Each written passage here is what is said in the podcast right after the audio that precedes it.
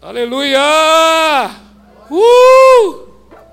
Seja exaltado o Senhor. Obrigado, Guilherme. Ah, louvado seja o Senhor. Esses cânticos, hein? Obrigado, Yara. Louvado seja Deus.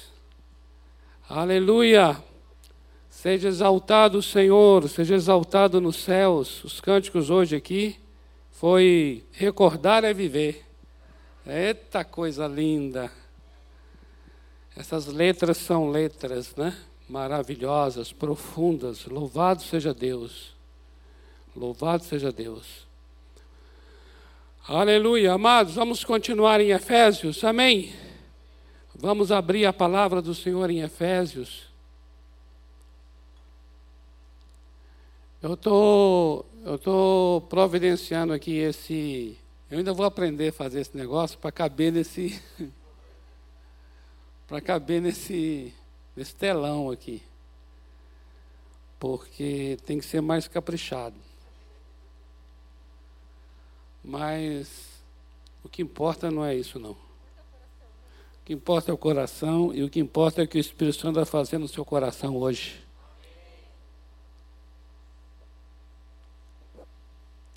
Agora, se pode ficar um pouquinho mais bonitinho, que fique. Não é?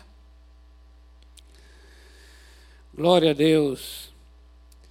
Nós vamos continuar desejando a você um feliz ano novo. Amém? E nós estamos então vendo exatamente isso, para que o ano seja novo. Meditações em Efésios. Semana passada nós começamos no capítulo 1 e trouxemos uma palavra, a palavra benditos. Benditos.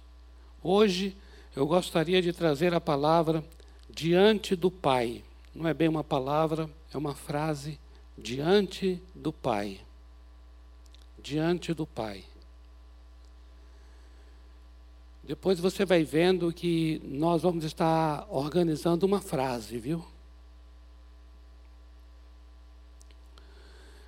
Na semana anterior, nós compartilhamos, baseado nesse capítulo primeiro, de que o nosso Deus já nos abençoou com toda sorte de bênçãos espirituais nas regiões celestes em Cristo Jesus. E essa bênção, essa bênção nós podemos dizer que tem a ver com o fato dele ter nos escolhido antes da fundação do mundo dele ter nos predestinado, dele ter nos redimido e dele ter nos selado. Nós vimos isso que o Pai escolheu, o Filho redimiu e o Espírito Santo selou. Essa é uma obra espiritual. Essa é uma verdade espiritual ao nosso respeito. E é por causa disso, de nós sermos já escolhidos, de nós sermos já pessoas redimidas e de nós sermos já pessoas seladas, é que nós somos benditos. Amém? Você e eu somos benditos. Não importa a circunstância dentro da qual você esteja, não importa o que você esteja sendo de alguma forma afligido, nós estamos no meio dessa pandemia, como foi dito aqui, mas em meio a tudo isso, nada vai tirar essa verdade. Nada tem o poder e a autoridade de remover de nós essa verdade de que nós somos benditos. E por quê? Porque não é algo que dependeu do nosso comportamento, da nossa atitude, da nossa performance não foi algo que tenha dependido da nossa maneira de fazer, mas tudo dependeu unicamente daquilo que Ele fez. É uma obra da graça. Foi Ele que nos abençoou com toda sorte de bênçãos em Cristo. Em Cristo. Em Cristo é que fomos escolhidos. Em Cristo é que fomos predestinados. Em Cristo é que fomos redimidos, libertos, perdoados. Em Cristo, Jesus é que fomos selados. Na verdade, toda a obra é em Cristo. Em Cristo Jesus. Isso quer dizer, então, que não dependeu do que nós viéssemos a fazer, unicamente crer. E é isso que nós fizemos, nós cremos nessa obra. Por isso, essas verdades dizem respeito a mim e a você. Por isso, nós vamos entrar um ano novo como pessoas que creem nessa verdade. E agora, atenta para uma coisa, eu queria dizer a vocês, amados. Eu queria muito que eu e você, nós entrássemos esse novo ano, e para ele ser novo, você não tivesse expectativa em pessoas, mas confiança em Deus. Amém? Em nome do Senhor Jesus, atenta para isso. Não espere das pessoas. Não espere das instituições. Não espere da política, do governo. Não tenha expectativas da igreja até. Não tenha expectativas na vida de um irmão, de um parente. Não coloque ninguém nessa posição de ter que ser a, a, uma fonte de alguma coisa para nós. É muito peso que nós colocaríamos na vida das pessoas. Não entre esse novo ano tendo expectativa em pessoas, mas crendo em Deus, crendo em Sua palavra, confiando que de fato eu e você somos abençoados, crendo que de fato somos escolhidos, somos redimidos e somos selados pelo Espírito. Amém? É nesse, é nesse sentido que será novo.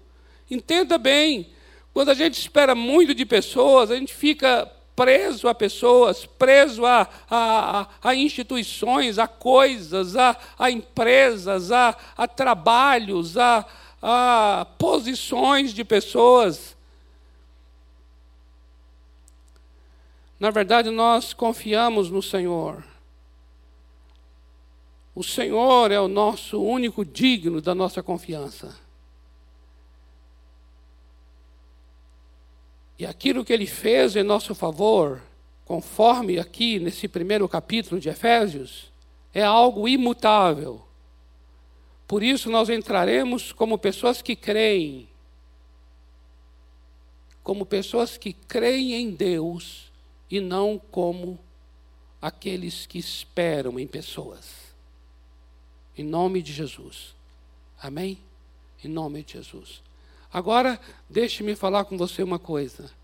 Por causa desta obra maravilhosa da Trindade, mencionada aqui, nesse primeiro capítulo, eu gostaria então que nós fôssemos pessoas não só neste novo ano, eu estou falando neste novo ano em função do tempo, do calendário que nós estamos, mas eu gostaria que eu e você fôssemos pessoas sempre diante do Pai. Amém? Diante do Pai. Diante do Pai quer dizer o quê? Nós fôssemos sempre, prioritariamente, pessoas de oração. Homens e mulheres de oração.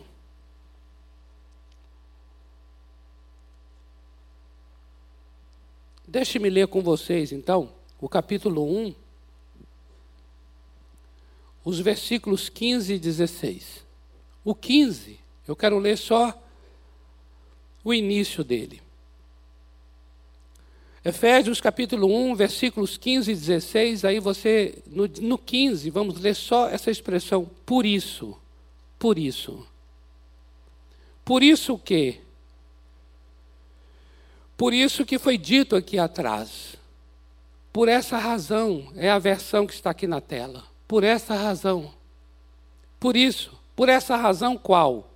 Essa que foi dita de que ele nos abençoou, de que ele já nos escolheu, de que ele já nos redimiu e de que ele já nos selou. É por essa razão. Por essa razão eu vou fazer o quê? Olha o verso 16 não cesso de dar graças por vós, fazendo menção de vós nas minhas orações. Então é por causa disso, eu vou agora orar por vocês. Por causa disso, eu não tenho outra saída senão orar. A primeira ação que eu tenho que tomar, depois que eu tomo conhecimento dessas verdades, é a oração. Por isso eu vou orar. Agora veja bem, no capítulo 3 de Efésios também, claro, no versículo 14, veja aí, ó, Efésios 3,14. Efésios 3,14, olha só como é que inicia. Efésios 3,14. Inicia assim: por esta causa. Por esta causa. Por esta causa quer dizer também por essa razão, por esse motivo, por isso. Observe que as orações do apóstolo, tanto no capítulo 1 quanto no capítulo 3, são orações por causa de algo que foi feito por Deus antes. Aquilo que Deus faz é a motivação para eu orar.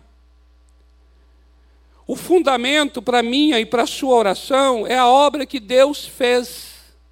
Então veja, por esta causa, veja o que diz aqui o verso 14: me ponho de joelhos diante do Pai. É, é desse verso que trouxemos o nome dessa ministração de hoje à noite. Diante do Pai. Por essa causa, eu me ponho de joelhos diante do Pai.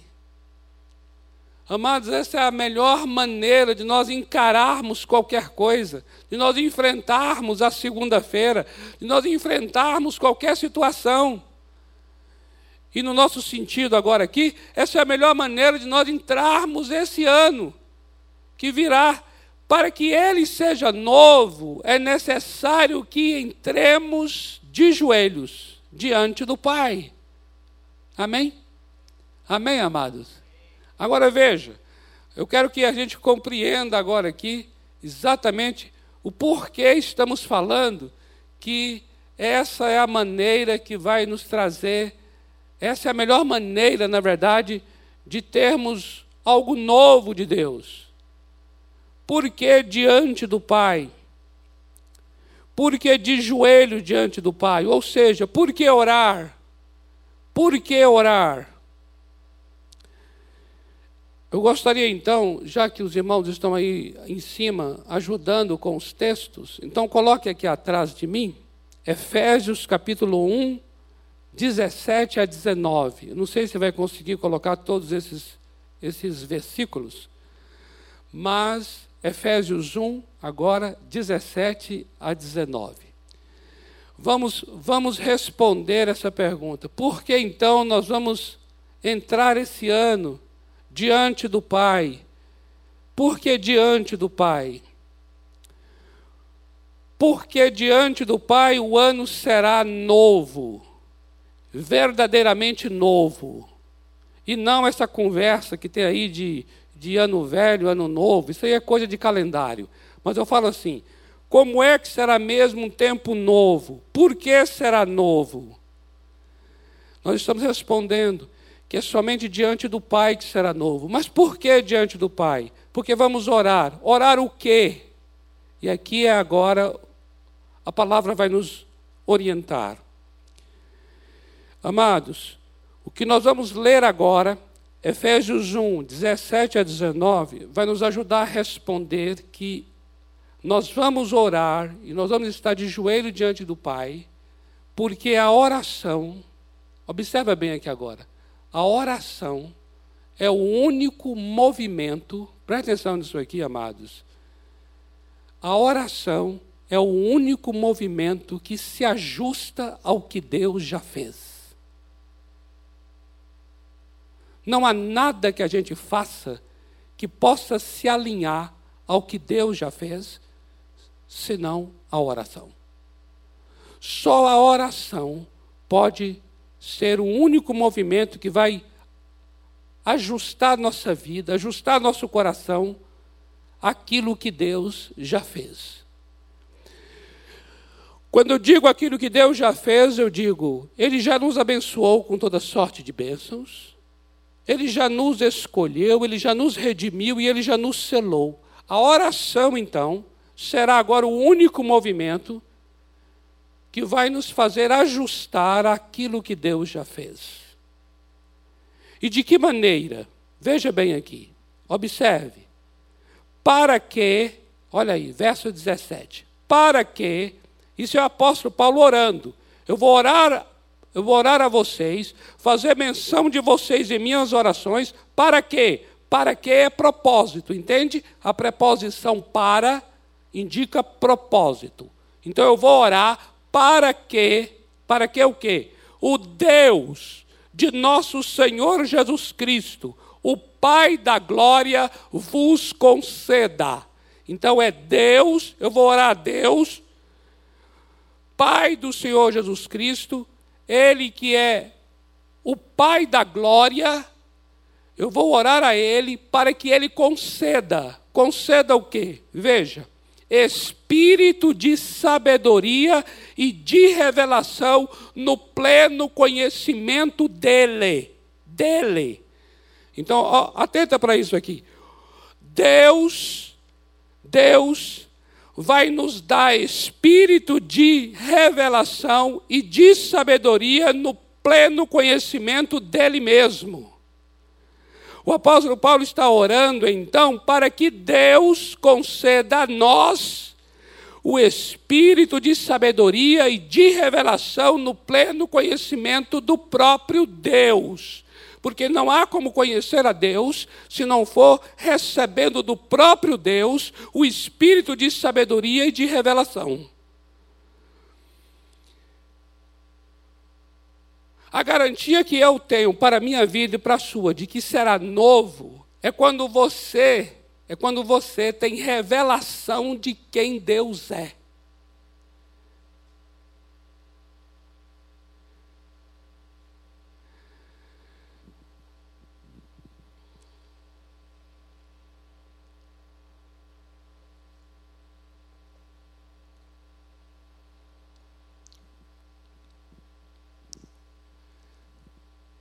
Eu posso aqui falar profeticamente, baseado nessa palavra, que este novo ano será um ano novo se Deus me for revelado.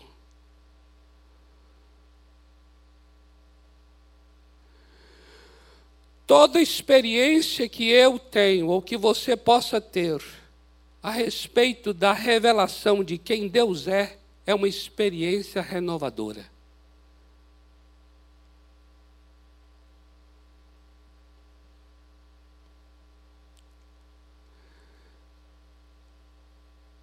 Eu sou aqui agora ousado e talvez até radical para dizer que O que nós precisamos fazer para que esse ano de fato seja novo, não é buscar conhecer o que será para nós, mas é buscar conhecer quem Deus é.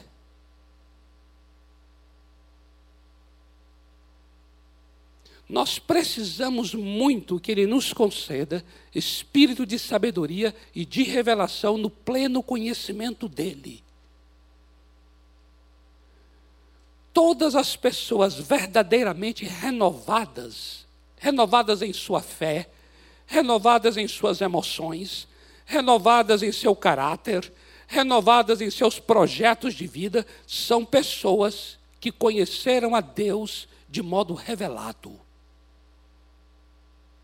A experiência de conhecer a Deus de maneira revelada é uma experiência que faz brilhar a face e muda a tua vida e a minha, e o teu rumo e o meu rumo para sempre.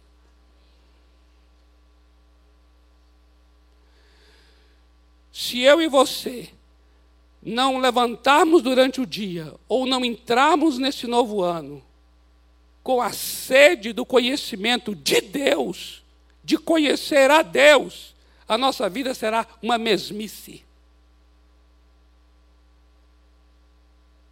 Permita-me dizer isso, amados.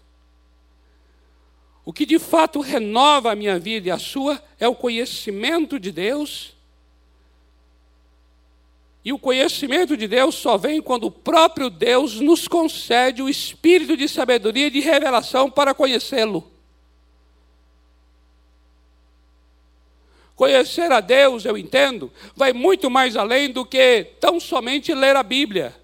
O que nós precisamos é abrir a Bíblia e falar: Deus, agora eu abri a tua palavra. Então, Senhor, abra agora meus olhos para que eu veja as maravilhas da tua palavra. Abra agora meus olhos para que eu veja o teu caráter, os teus atributos. Eu quero conhecer os teus atributos, ó Deus. Eu quero conhecer quem tu és, ó Deus. Eu sei que minha mente é limitada, ela não consegue apreender quem tu és. Por isso, eu preciso que tu me concedas espírito de sabedoria e de revelação para que eu possa alcançar esse pleno conhecimento da tua pessoa. Ora isso, ora isso. É tão interessante, amados. Permita-me dizer, por favor. Aí você vai dizer assim, claro, não sei o que vai dizer, já está permitido. Mas é interessante como a gente, as nossas orações são muito autocentradas, são muito egocêntricas. A gente não gasta tempo em oração para dizer assim: quem és tu? Quem és tu mesmo? Quem és tu, ó Deus? Teu caráter. Eu quero conhecer da tua santidade. Eu quero conhecer da tua bondade. Eu quero conhecer do teu poder. Eu quero conhecer da tua soberania. Eu quero conhecer da tua vontade. Deus, a tua vontade. Deus, eu quero conhecer das tuas emoções. Eu quero conhecer da tua compaixão. Eu quero conhecer do teu coração, ó Deus.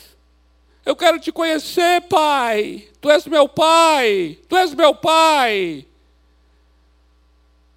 Ao amigo é dado a conhecer, ao amigo é dado a conhecer, sou teu amigo. Vamos, revela-te a mim. A palavra diz, no Salmo 103, de que Deus manifestou seus feitos ao povo, mas os seus caminhos a Moisés. Eu falo, Senhor, eu não quero ser apenas o parte do povo para conhecer teus feitos, eu quero ser também um Moisés para entrar na tenda da revelação, que era assim chamado o lugar, tenda da revelação, para ali conhecer teus caminhos, eu quero conhecer teus segredos, eu quero conhecer teus propósitos, eu quero conhecer a tua direção, eu quero saber o que está dentro de ti, eu quero saber o que tu pensas sobre mim. Eu quero conhecer mais quem é o Senhor, aquele que não tem um nome, aquele que é impronunciável, aquele cujo nome próprio é impronunciável. Eu quero te conhecer. Eu não quero ver tua glória, porque eu sei que eu morreria se visse a tua glória completa, mas eu quero conhecer a tua bondade, eu quero conhecer a tua misericórdia, eu quero conhecer o teu caráter, eu quero conhecer a tua personalidade, ó Deus. Aleluia. Uh! Uh!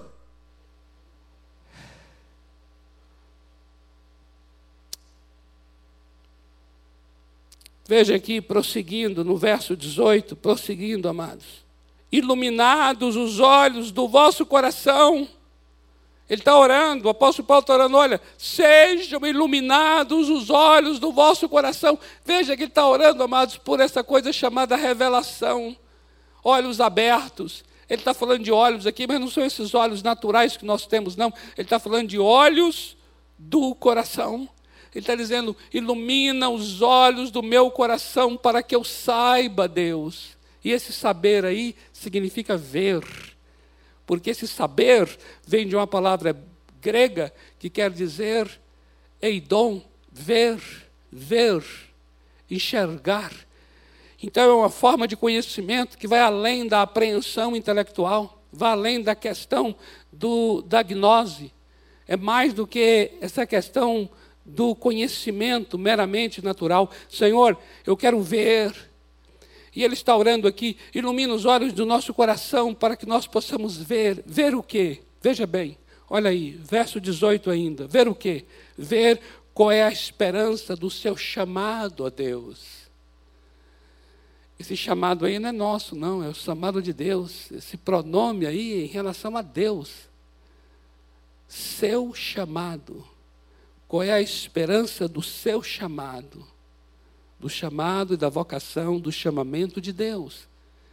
Outra coisa, eu quero também ver qual é a riqueza da glória da sua herança, Deus, que tu tens nos santos. Deus tem uma herança nos santos. Deus tem um chamado, Deus tem uma herança. E por último, e qual a suprema grandeza do seu poder, Deus, para conosco? Esse mesmo poder que ressuscitou Jesus dentre os mortos. Atenta para isso agora aqui. Deus tem um chamado, Deus tem uma herança e Deus tem um poder. A oração é para que os meus olhos do coração sejam iluminados, para que eu saiba qual é a esperança desse chamado, a riqueza da glória dessa herança e a suprema grandeza desse poder. Amados, a gente não está interessado nisso, não. Permita-me dizer isso.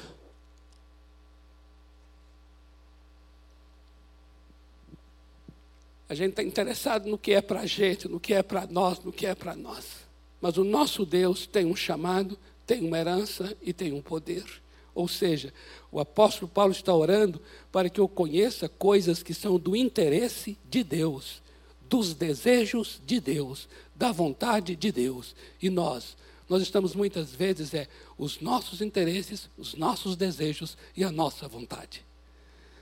Transformamos a oração numa espécie de banco, banca de troca numa relação econômica com Deus, uma relação capitalista com Deus, uma relação de Senhor, estou aqui, o que tu tens para mim, o que tu tens para mim.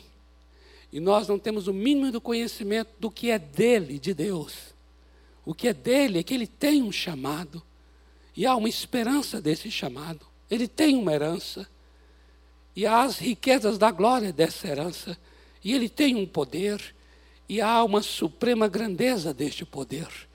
O que o apóstolo Paulo, em outras palavras, está dizendo é: dei-me olhos para ver aquilo que faz parte de ti, ó Deus.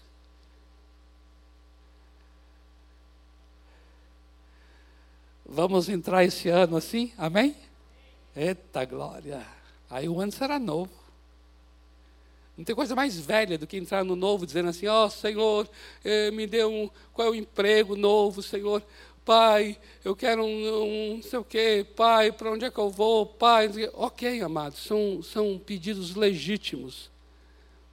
Mas não existe nada mais velho que isso. Não há nada mais velho do que um interesse legítimo. Eu estou aqui propondo uma coisa totalmente nova. Você entrar dizendo assim: Deus, tu tens interesses, tu tens desejos, quero conhecê-los. Por quê? Porque ao conhecê-los, você saberá qual é o teu lugar. Ao conhecê-los, ele vai revelar o que diz respeito a mim e a você. Porque o chamado tem a ver conosco, o chamado dele. A herança dele tem a ver conosco e o poder dele tem a ver conosco. Querer saber sobre nós não nos trará entendimento sobre Deus. Querer saber sobre Deus trará entendimento sobre nós. Para que este ano seja novo. Amém? Agora veja aqui no capítulo 3, me ajude aí, os amados que estão aí na mídia com esses textos maravilhosos, versículo 16 a 20. Porque nós lemos dois textos lá no início, lembra? Foi Efésios 1, ele falando da oração, e depois Efésios 3, falando por esta causa, me ponham de joelhos. Agora nós veremos então essa, essa segunda razão por que nós vamos orar. A primeira é porque a oração é o único movimento que se ajusta ao que Deus já fez. Agora, aqui, amados, Efésios 3, 16 a 20, vai nos responder uma coisa. Por que orar? Porque a oração é o único movimento que se rende ao Deus que faz. Entenda isso. Enquanto a oração é o único movimento que se ajusta ao que Deus já fez, a oração é o único movimento que se rende ao Deus que faz. Quando nós oramos, nós de fato estamos de joelhos, mesmo que de joelhos não estejamos. Entende isso? Toda vez que vamos orar, nosso coração se põe de joelhos, mesmo que o nosso corpo não esteja. A oração é de fato uma rendição. Uma rendição a quê? Àquele que pode tudo. É isso que vai tratar agora aqui. Veja bem aqui. Efésios 3, 16 a 20 diz: Para que, segundo a riqueza da sua glória, vos conceda. Lembra do vos conceda? Não sei se você recorda aqui, na primeira oração ele falou: vos conceda espírito de sabedoria e de revelação. Não é isso? Agora aqui é: para que, segundo a riqueza da sua glória, vos conceda. Vos conceda o quê? Que sejais fortalecidos com poder. Agora o negócio aqui é o Deus que opera, o Deus que faz.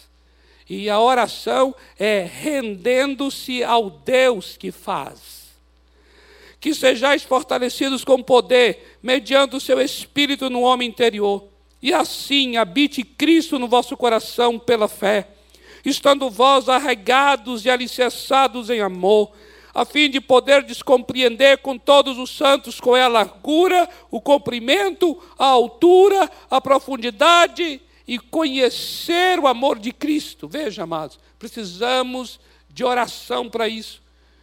Oração para que sejamos fortalecidos com poder, oração para conhecer o amor de Cristo, que excede todo entendimento, oração para que sejais, olha aqui, tomados de toda a plenitude de Deus. Atenta para isso aqui. Na primeira oração é: Senhor, me dê sabedoria e revelação no pleno conhecimento de quem tu és.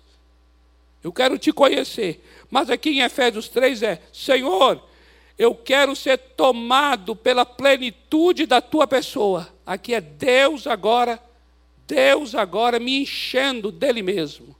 Na primeira oração, conhecendo a Deus. Nessa segunda oração, é Deus agora me tomando. Deus agora me enchendo. Tomados de toda a plenitude de Deus. Ora, versículo 20. Ora, aquele que é poderoso para fazer infinitamente mais do que tudo quanto pedimos ou pensamos, conforme o seu poder que opera em nós. Por isso é que a gente ora. Por que a gente ora? Por que vamos orar? Porque esse é um Deus de poder. E esse Deus de poder, ele vai operar segundo o poder que em nós opera. É conforme o poder que em nós opera. Eu entendo, amados, que pessoas que se dedicam mais à oração são pessoas que se rendem mais. E, e, e, o Deus que opera vai operar conforme o poder que está operando em nós. Esse poder em nós. E eu entendo esse poder em nós atuando por meio da oração, através das orações. Então eu entendo aqui, amados, e posso até falar também profeticamente, que esse novo ano ou esse novo dia só será novo quando Deus se manifesta em poder. Primeiro é quando Ele se revela a mim. Quando Ele se revela a mim, há renovo.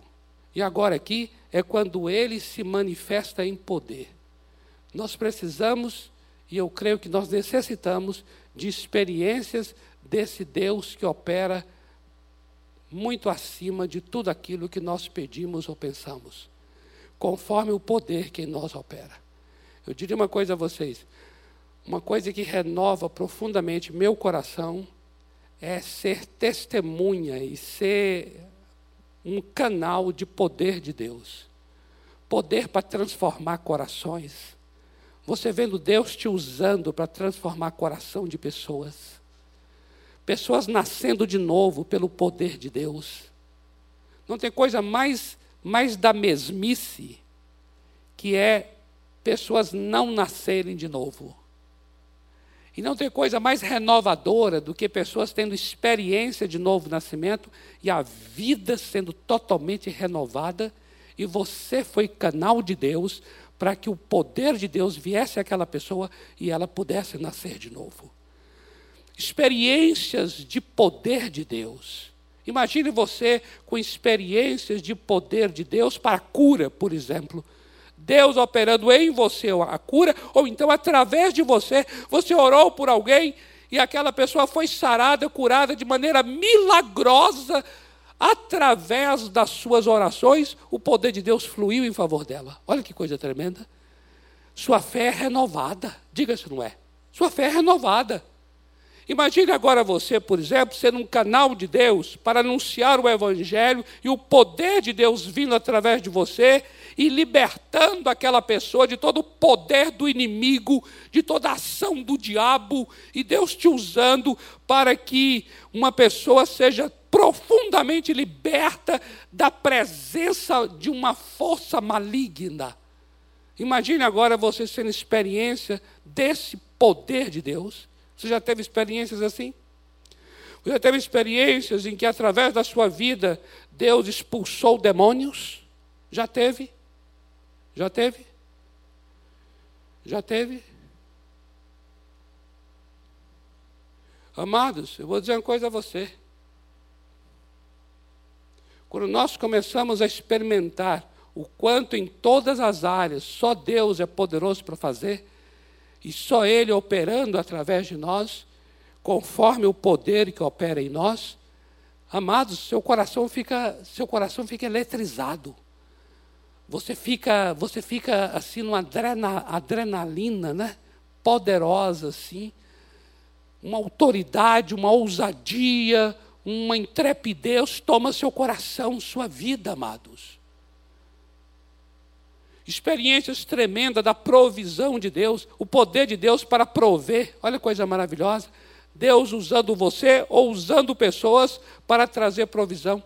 Deus usando você e pessoas, olha só, Deus fazendo você encontrar com pessoa que precisa que você esteja lá. Deus já mostrando para essa pessoa, antes de você chegar, que você vai estar chegando naquele lugar e quando você chega, a pessoa sabe, já sabia que você ali estaria, porque Deus já havia dado a ela esse entendimento de que você chegaria naquele local. O Senhor promovendo encontros, promovendo pessoas para encontrar com pessoas, famílias para encontrar com famílias. Amados, são muitas as áreas, muitas as áreas que fogem à nossa compreensão, que revelam o quanto nosso Deus é soberano, é misericordioso, é cuidadoso, é detalhista e é poderoso. Esse poder de Deus. Nós precisamos desse poder de Deus aqui. Precisamos orar diante do Pai por esse poder. Amém? Amados, isso é algo tremendo. Imagine nós agora aqui, vamos orar por reuniões onde nós temos mesmo assim, reuniões da atmosfera da presença de Deus, o temor de Deus, a reverência de Deus, tomando os, os, os corações das pessoas, sejam aqui, sejam em casa. Veja que coisa maravilhosa, nós temos essa, essa, essa manifestação da graça, da glória, o quebrantamento de corações, pessoas confessando seus pecados, porque foram totalmente constrangidas por esse poder de Deus. É um poder que constrange, é um poder que esmaga, é um poder, esse poder é tão tremendo que ele esmiuça o coração, esmaga o coração de pedra, e você fica ali quebrado, quebrantado, e você é levado à confissão, é levado à rendição, é levado ao quebrantamento, ao choro, como consequência desse quebrantamento, quebrantamento, consequência desse poder. Nós estamos necessitando disso para nossas vidas serem renovadas, diga assim, não, não é verdade? Nós estamos necessitando disso. É isso que Paulo está orando aqui agora. Ele está orando por um poder do Espírito para renovar, fortalecer o homem interior nosso pelo Espírito. Ele está orando por um conhecimento desse amor de Cristo. Ele está orando para que nós sejamos tomados pela plenitude de Deus. Ele está orando para que esse Deus que opera tão infinitamente mais, opere, mas opere através do poder que está atuando em nós. A minha oração é assim, Senhor, que muito poder do Senhor atue através de mim que muito poder do Senhor atue através de mim. Eu não quero deter, eu não quero limitar, eu não quero parar, eu não quero estagnar. Eu quero que muito poder do Senhor opere através de mim, eu não quero ser um obstáculo para aquilo que o Senhor está querendo fazer na vida de vizinhos, na vida de amigos, na vida de parentes, na vida de colegas. Eu não quero, pelo contrário, eu quero ser um leito do rio por onde fluam as águas de poder do teu Espírito. Aleluia. Amém, amados. Glória a Deus. Temos que entrar esse novo ano diante do Pai com estas orações. E por último, quero dizer uma coisa, amados. Nós precisamos entrar diante do Pai, porque nós estamos dentro e debaixo de uma guerra de natureza espiritual. Nós estamos debaixo de uma guerra de natureza espiritual. Aqui o nosso amado irmão começou o louvor fazendo uma leitura de Efésios 6, a partir do verso 10 que fala: Fortalecei-vos no Senhor e na força do seu poder, e depois os versos seguintes falam sobre a armadura de Deus. É exatamente isso. Efésios capítulo 6, versículos 17 e 18 diz assim: Tomai também o capacete da salvação e a espada do Espírito, que é a palavra de Deus, com toda oração e súplica, orando em todo tempo no Espírito e para isto vigiando com toda perseverança e súplica por todos os santos. Amados irmãos, precisamos estar diante do Pai, precisamos estar de joelhos diante do Pai. Por quê? Porque a nossa guerra é de natureza espiritual. A nossa luta não é contra pessoas, a nossa luta não é contra parentes, amigos, familiares, a nossa luta não é contra diretores, patrões, colegas, professores de universidade. A nossa luta não é contra prefeitos, vereadores, não é contra partidos políticos. A nossa luta é contra principados e potestades. A nossa luta é contra dominadores. Olha o nome que é: dominadores. Cosmocrator é o nome cosmocrators. Eles são os dominadores do mundo, dominadores do mundo do mal, das trevas. Esse mundo ali é Aion, Aion quer dizer era. Nós lutamos contra os dominadores desta era, desta era do mal. Nós lutamos contra as forças espirituais da iniquidade, da maldade, que opera através de pessoas, que opera através de partidos, que opera através de governos, que opera através de parentes, que opera através de colegas, que opera através de familiares. Sim, mas a luta não é contra estas pessoas de carne e sangue, mas a nossa luta é contra estes seres espirituais. Por isso, as nossas armas também não são carnais, as nossas armas são espirituais, poderosas em Deus para destruir todas as fortalezas. Amém, amados? Nós estamos debaixo de uma guerra que é de natureza espiritual. Nunca tivemos tanto. O mundo está se afunilando, o mundo está se afunilando. E o mundo está se afunilando para uma guerra de natureza espiritual. Nós estamos indo para o campo de valores. Nós estamos indo para um campo de valores espirituais. É isso que tem hoje no cenário mundial, no cenário é, nacional, municipal, estadual. Nós estamos diante de, de valores espirituais porque a guerra é de natureza espiritual. Há um ódio, há um ódio presente, há um ódio que corre pela sociedade, e esse ódio é originário naquele que é homicida desde o princípio. Satanás, ele é homicida desde o início. E por isso é um ódio, ódio de morte, ódio para matar, ódio de homicida, ódio de homicida. O diabo é que tem esse ódio, e esse ódio ele é dispersado, esse ódio é diluído através das camadas da sociedade. E as pessoas odeiam aqueles que estão na luz, de graça, sem causa, sem motivo algum, nos odeiam, odeiam a verdade do Evangelho, odeiam a obra do Calvário, odeiam a pregação do Evangelho de Cristo, odeiam, mas odeiam sem razão, odeiam sem motivo algum. Por quê? Porque o ódio é originário naquele que é homicida desde o início Satanás. Nós precisamos compreender estas coisas. Nós não podemos entrar com essas armas, esses argumentos, essas coisas, essas forças, sabe? Meu Deus do céu, a igreja não pode entrar nesses debates, a igreja não pode instrumentalizar as suas, as suas, as suas ideias através de redes sociais.